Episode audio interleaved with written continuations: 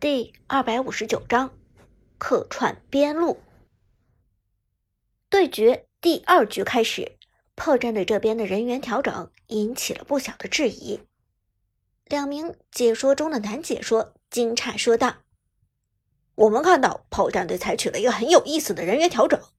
上一场负责打野的炮隐姓埋名出现在了上路，这一局所使用的英雄也是边路的战士型英雄哪吒。”而替补出场的炮黄山则用宫本武藏打野，这真是有些出乎意料。女解说点头说道：“没错，看起来炮隐姓埋名这名选手还是一名战场多面手，不仅可以胜任打野的位置，还敢来单刚边路客串一下上单。”然而，这时男解说却笑着摇头道：“话不要说的太早。”炮隐姓埋名，能否胜任边路还不好说。和他对线的可是次战队的王牌选手大手，更是多次参加过 KPL 的老资历。我想这一场隐姓埋名的压力会很大，搞不好还有翻车的危险。女主播也深表担忧，点头说道：“不错，看起来这场隐姓埋名要压力山大了。”经过现场两位解说带节奏。观众席上的观众也开始怀疑苏哲的实力了。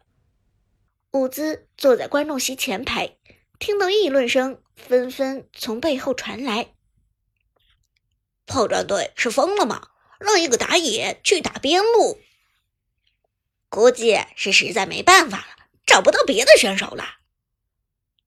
这什么隐姓埋名，打野马马虎虎还凑合。如果打边路，我感觉他会被大手给虐死的。”肯定的，一个临时打边路的，怎么可能是大手的对手？上一场的那个阿飞，我感觉是被大手虐得心态爆炸，不敢上场了。这场炮战队才派出那个隐姓埋名来打边路，估计这场下来，隐姓埋名也要心态爆炸了。就是的，大手多强啊，那可是老司机了。听了这话，伍兹心中冷笑：“你们懂什么？”我们家小哲哲打野才是客串，边路是老本行，好不好？不过伍兹也懒得和观众们解释什么，反正一会儿事实就要揭晓。什么所谓的大手，在苏哲面前根本不值一提。视野回归赛场，经过上一轮比赛的较量，苏哲对次战队的打法和战略有了一定的了解。次战队往往习惯开局保守，故意营造一种不想惹是生非的假象。但当敌人稍微放松警惕的时候，次战队立即跳出来搞事情。刚才第一局埋伏旺财的孙膑就是这样的道理，现在依然如此。开局的风平浪静只是暴风雨前的宁静，真正的危险藏在后面。苏哲虽然领先对面大手一个蓝乌龟的经济优势。但他却没有着急在线上压制。此时，他仔细看了看小地图，发现妖帝和对面的李元芳此时都没有出现。直觉告诉他，辅助和打野一定准备联动 gank，只是不知道他们现在潜伏在哪条路上。你们小心，对面的李元芳和太乙真人在游走，不要太亲近，尽量靠近防御塔。苏哲低声说道，尤其提醒下路 Jack 的曹操。不过仔细考虑，苏哲觉得对方过来干克自己的可能性更高。中路的诸葛亮和下路的曹操都是坐拥多段位移的灵活选手，相对来说哪吒的位移就差了一些。再加上对面是大手的达摩，配合次战队的李元芳和太乙真人，非常适合前期越塔强杀。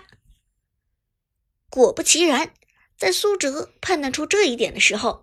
对面大手的达摩已经升到二级，这时对面兵线刚好推至塔下，达摩猛地向哪吒突进过来。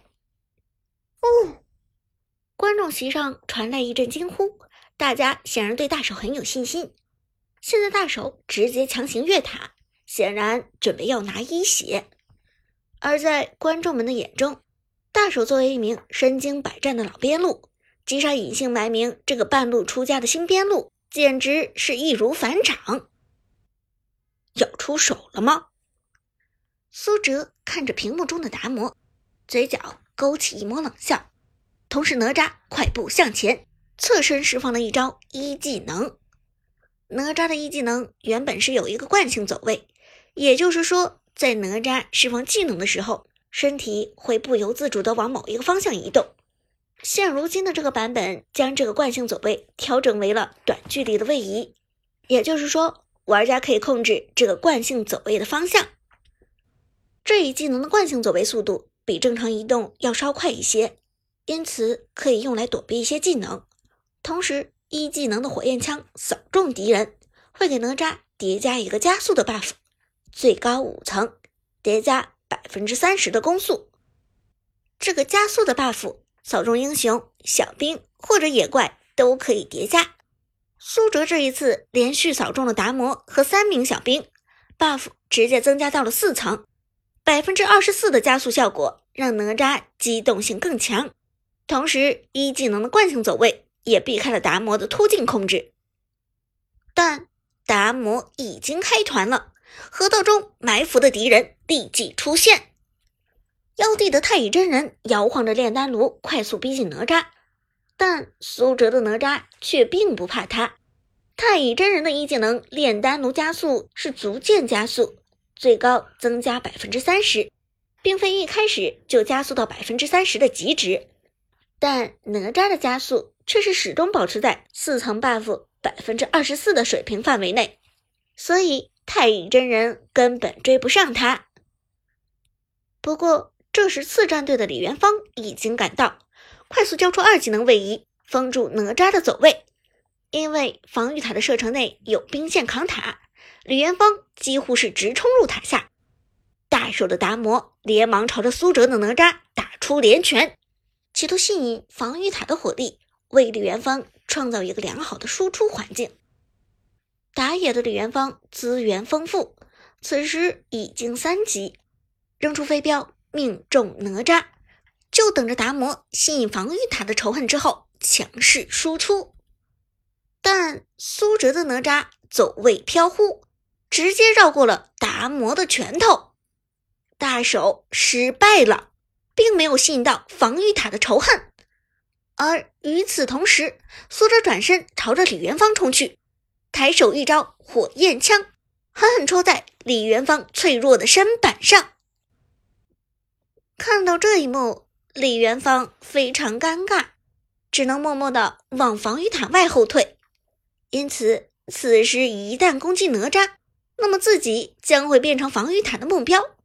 无论李元芳发育的多么好，前期想要扛塔。都是痴心妄想。李元芳撤退的同时，苏哲却紧追不放。大手被哪吒利用超高的机动性摆了一道，恼羞成怒的打了上去，给出普攻，吸引了防御塔的火力，同时一技能刷新，再次突进，企图眩晕哪吒。可惜哪吒根本不怕达摩的控制。二技能给出，直接从达摩的头上翻过去，在达摩企图顶起哪吒的同时，哪吒直接利用后滚翻到了达摩的背后，而这一招完美躲过了达摩的控制，并且反而将达摩眩晕。落地后的哪吒转身就是一枪，让达摩雪上加霜。糟糕，大手快撤退！妖帝看出达摩的危险，连忙出言提醒道：“赛场上的解说此时兴奋说道：‘我们看到，在上路爆发了双方本场比赛的第一场交锋。次战队的太乙真人联合打野选手李元芳，边路达摩想要越塔强杀隐姓埋名的哪吒，但现在达摩好像冲的太靠前了，反而将自己限制在了防御塔的范围内。’”大手的达摩的确冲的太靠前了，现在想回来已经来不及了。妖帝的太乙真人连忙冲过去，想要通过眩晕控住哪吒，但哪吒偏偏又给出了二技能二段后滚翻，直接翻到了达摩的另一边，灵巧避过太乙真人的爆炸，转身又是一招平 A 下来，配合防御塔的第三次攻击，直接拿掉了达摩的人头。First blood，一血到手，苏哲一对三成功反杀达摩。靠！大手愤怒的喊道：“他万万没有想到，一个没有位移的哪吒居然这么难杀，眼睁睁看着哪吒在自己的身上滚来滚去，可偏偏就是毫无办法。羞辱！这简直就是奇耻大辱！”而与此同时，整个观众席沸腾，全场哗然。临时客串边路的炮隐姓埋名，一人面对敌方三人，居然淡定反杀，拿下一血。哪吒穿梭在人群之中，俨然如一道红色闪电。震惊！所有人都震惊了，谁都没能想到。堂堂次战队的老牌大神大手，居然在三人包夹的状态下，被一个客串边路的新手给反杀了。